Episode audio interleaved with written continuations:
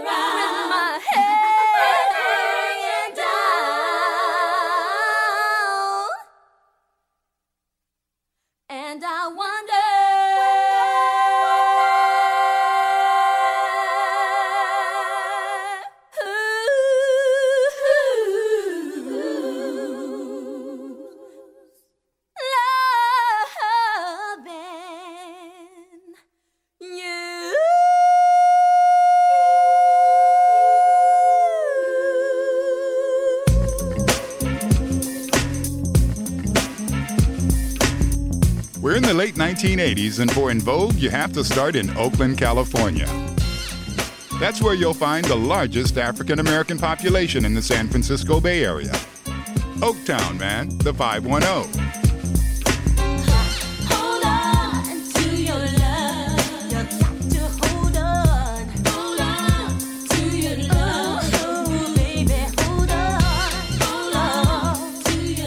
Audition was held in 1988 by two up and coming producers, Denzel Foster and Thomas McElroy. They had already struck gold three times. Once in 1986 with the Timex Social Club and the song Rumors. All the rumors get started, started by the jealous people, and they get mad something they had and somebody else is holding. But they would not last long. They broke up, and the band's frontman, Jay King, went on to create another group, Club Nouveau, that same year.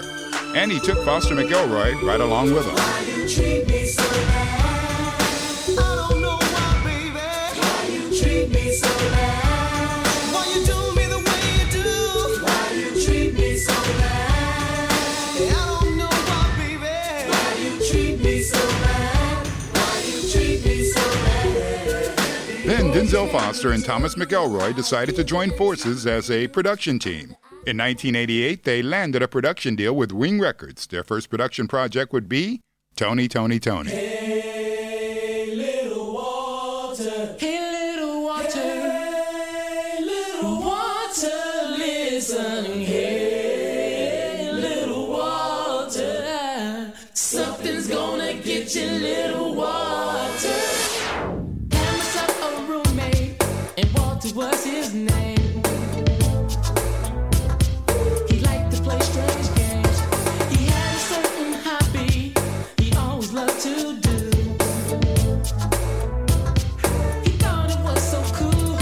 Back to the audition. Foster McElroy decided to put together a girl group, one reminiscent of the Supremes, where all the girls could sing lead at any given time. Their plan was to recruit singers who possessed good looks, intelligence, and good voices. Approximately 3,000 women showed up at this audition. The last ones standing were Dawn Robinson, she was from Connecticut, Cindy Herron from San Francisco, Maxine Jones from New Jersey, and Terry Ellis from Houston, Texas. At first, they were meant to be a trio. The first three chosen were Maxine, Dawn, and Cindy. Terry didn't make the audition, her plane was late arriving from Houston. She still got the chance to audition, however, and when Foster McElroy heard Terry, they knew that she too had to be in the group. We all met at an audition in Richmond, California. Hmm. I came from Houston, Texas. I'm originally from Houston, Texas. And the other three girls live there already. Right. Well, Cindy came from Los Angeles. And we all met at the audition. Hmm. And the group was formed then. And the song that they all auditioned to happened to make it on the very first album, Born to Run. Here's En Vogue with Waiting on You. It's ten o'clock and I'm still alone. Waiting by the phone. So Foster McElroy had their girl band, and everybody was excited about recording the first album.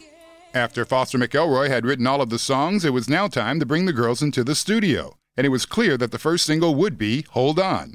And how Foster McElroy would decide to produce this song would be brilliant. They decided to show off the girls' vocal skills, and they would do it a cappella. In fact, the introduction was not really part of the song Hold On. They decided to show off their vocals by doing an a cappella rendition of the song Who's Loving You. The song was written by Smokey Robinson and first performed by Smokey Robinson and the Miracles back in 1960. When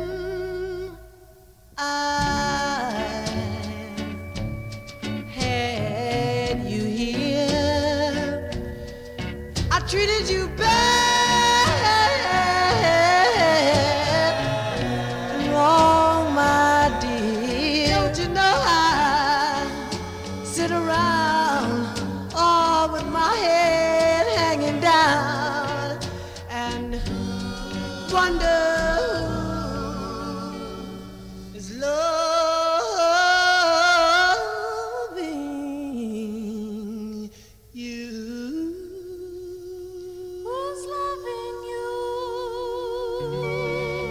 But that wouldn't be the end of that song. Many artists would record it. Later, a young 12 year old kid named Michael Jackson remade the song with his brothers, the Jackson 5. The year was 1969.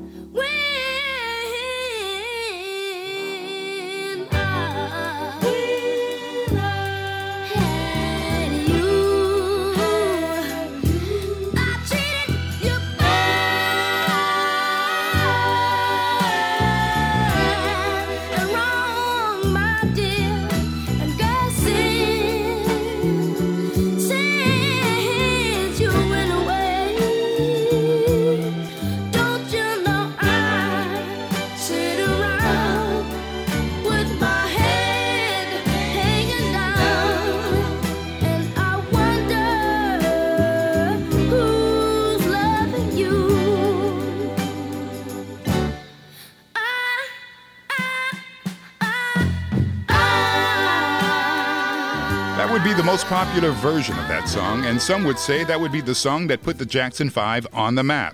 And that would also be the version that inspired Foster McElroy as a production team. Now back to En Vogue. It's 1989, they're in the studio, and they just nailed the intro to that song. Then Foster McElroy decided to add some funk to the track by adding the godfather of soul himself, sampling the song The Big Payback from James Brown, 1973. Notice the guitar.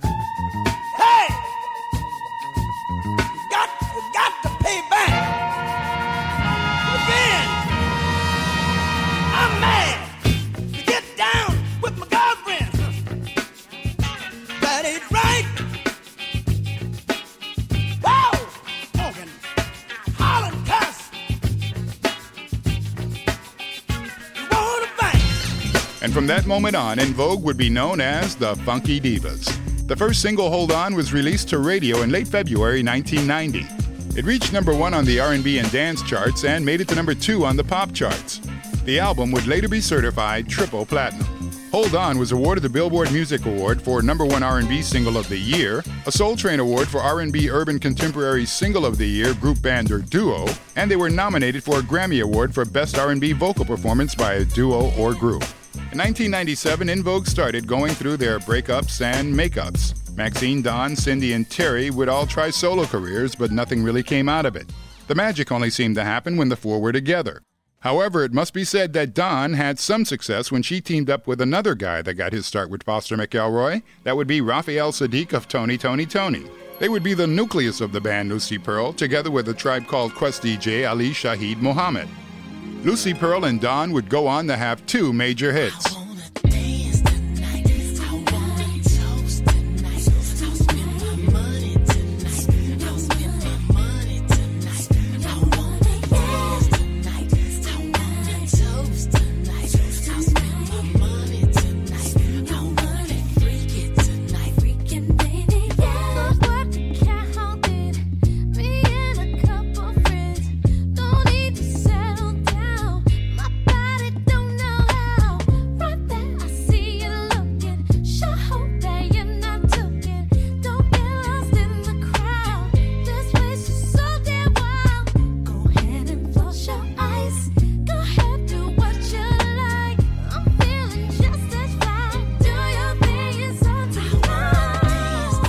More hits.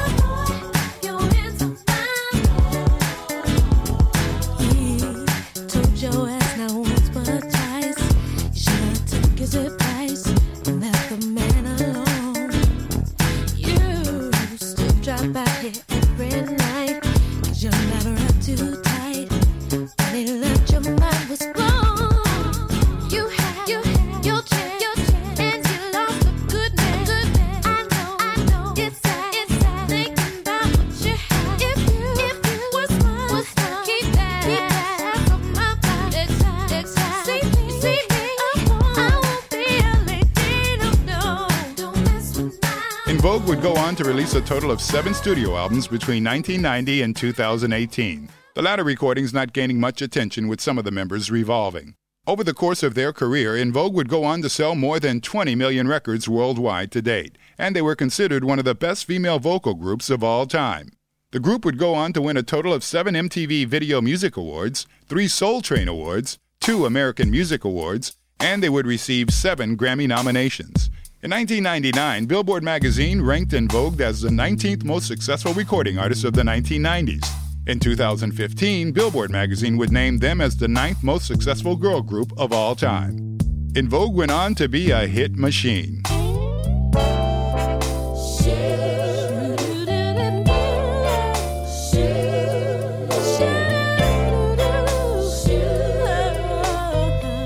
They would have hit after hit.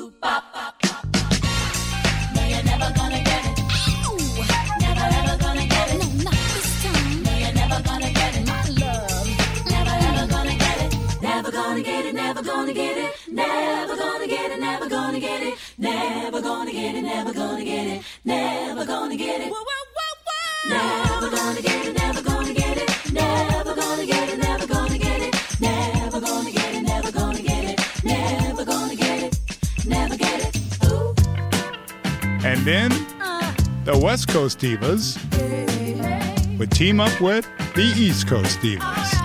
En Vogue together with Salt-N-Pepa.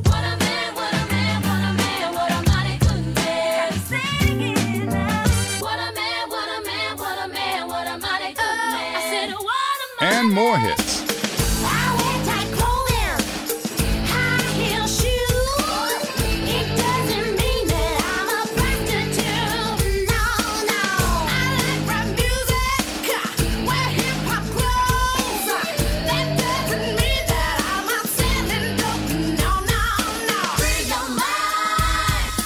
Today En Vogue is basically split into two parts. Terry Ellis and Cindy Herron own the name En Vogue, and Dawn Robinson and Maxine Jones are doing their own thing together. Why did they leave? There was a lot going on. It was like, you know, we weren't making the kind of money that I thought we should make as the ca- caliber of group that we were. Right. You know, two pennies per girl just to me was insane. So you didn't like And the deal the that was second- cut. Yes, Yeah, exactly. Yeah, the deal was really from bad. the beginning. The first deal, first Right. album was, you know, you go in and you start and you don't know what kind of success you're going to have. And once you have that success, and we were at three times platinum on the first album. It was time to go supposed back in and renegotiate. And we never did. Yeah. Right. You didn't So- negotiate. we didn't. No. no. So what we got on the first album, we got on the second album, and the second album was even bigger than the first, and we're still getting the same money, and it was ridiculous. So I was like, you start waking up to see things. You're looking at your royalty statements. You don't understand the language of the contract that you initially signed because we're not attorneys. We don't we don't go in knowing these things right away. We did ask questions of our attorney, but things get a little confusing, and, and by the time you wake up and understand what's going on, you've already signed the contract. And so it goes in show business with an emphasis on the word business. Hopefully, one day we'll be able to hear Maxine, Dawn, Cindy, and Terry together again. You've been listening to the 100 Greatest R&B Songs of All Time. My name is BJ Barry. Before we let you go, we'd like to remind you to subscribe to this podcast. Check out our playlist on Apple Music and Spotify. And while you're there, make a song request. And the beat goes on. Thanks for listening, and we'll see you the next time.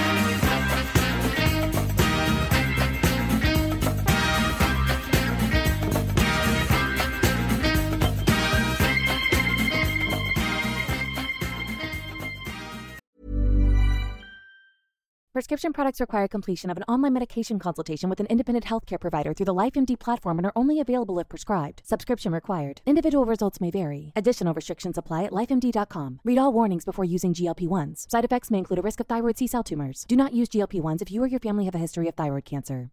If you've struggled for years to lose weight and have given up hope, did you know you can now access GLP 1 prescription medications through LifeMD? LifeMD is now offering eligible patients online access to GLP 1s, the breakthrough prescription medication that can help you lose body fat and weight. Listen to what people are saying. You just take your shot. It doesn't feel like you're on a diet. What I wasn't expecting it to do was to shut off the food noise. This was life altering. And if I can do it, I feel like anybody can do it.